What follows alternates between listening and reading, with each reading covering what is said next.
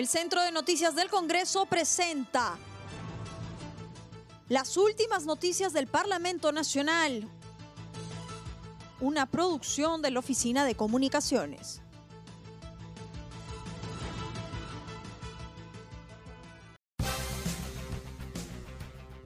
¿Cómo están? Los saluda Claudia Chiró, que hoy es viernes 17 de julio y estas son las principales noticias del Congreso de la República.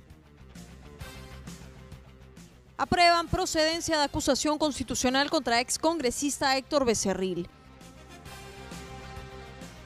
Cuatro denuncias constitucionales contra el excongresista Héctor Becerril Rodríguez, que comprenden diversos delitos, entre ellos el de organización criminal, concusión, cohecho pasivo y patrocinio ilegal, fueron declaradas procedentes por la Subcomisión de Acusaciones Constitucionales.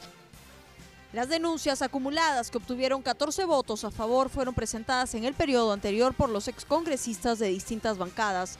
María Elena Foronda, Richard Arce Cáceres, José Marvin Palma y Gloria Montenegro Figueroa. Las denuncias también comprenden infracciones a la Constitución en sus artículos 39, 43, 44 y 93 referidos a la vulneración de los deberes del Estado, de funcionarios y trabajadores del sector público y de la inmunidad parlamentaria.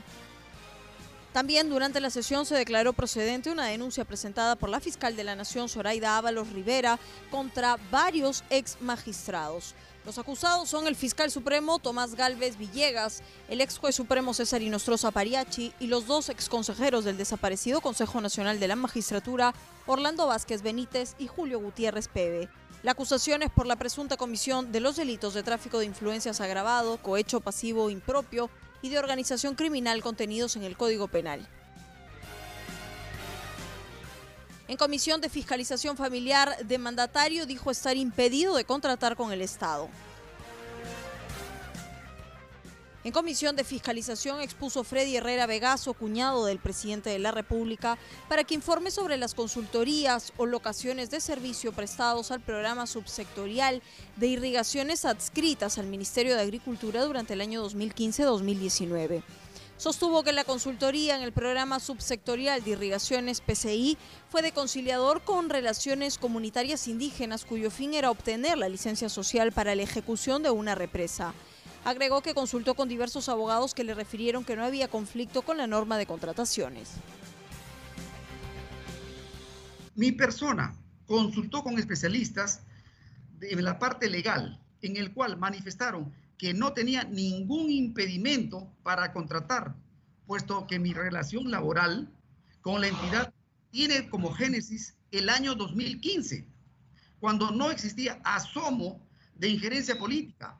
Asimismo, se manifestó que dicho servicio fue continuo, como lo he expresado, así como personalísimo y sostenible en el tiempo, hasta lograr el objetivo, lo cual sí se concretó.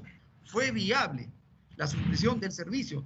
Dicho argumento fue consultado en su momento, por la cual la labor del objeto de la prestación del servicio resulta ser de acciones de la función de consultoría, supuesto está excluido del ámbito de aplicación artículo 5 de la ley 30225, ley de contrataciones del Estado, en su texto original.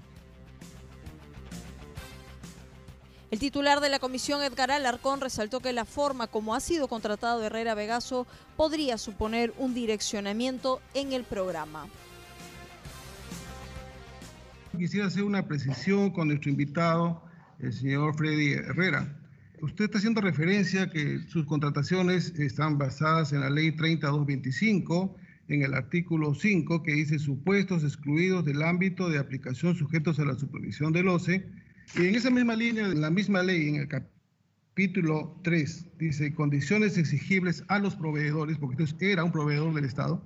Dice artículo 11, impedimentos cualquiera sea el régimen legal de contratación aplicable, están impedidos de las participaciones, postores, contratistas y subcontratistas, incluso en las contrataciones que se refieren en el literal A del artículo 5 de las siguientes personas.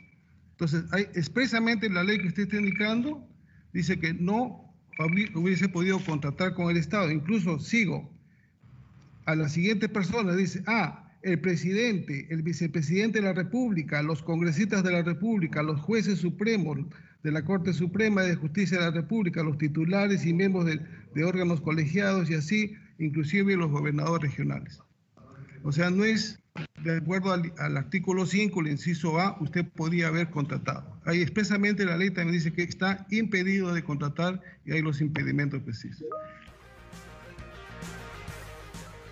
En otro momento de la sesión se presentó la ministra de Cultura, Patricia Balbuena Palacios, quien informó sobre los procesos de contratación de servicios efectuados en el sector desde el año 2018 a la fecha.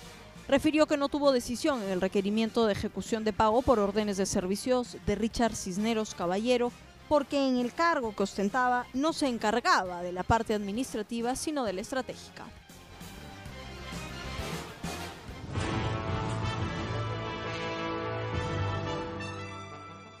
El Centro de Noticias del Congreso presentó las últimas noticias del Parlamento Nacional, una producción de la Oficina de Comunicaciones.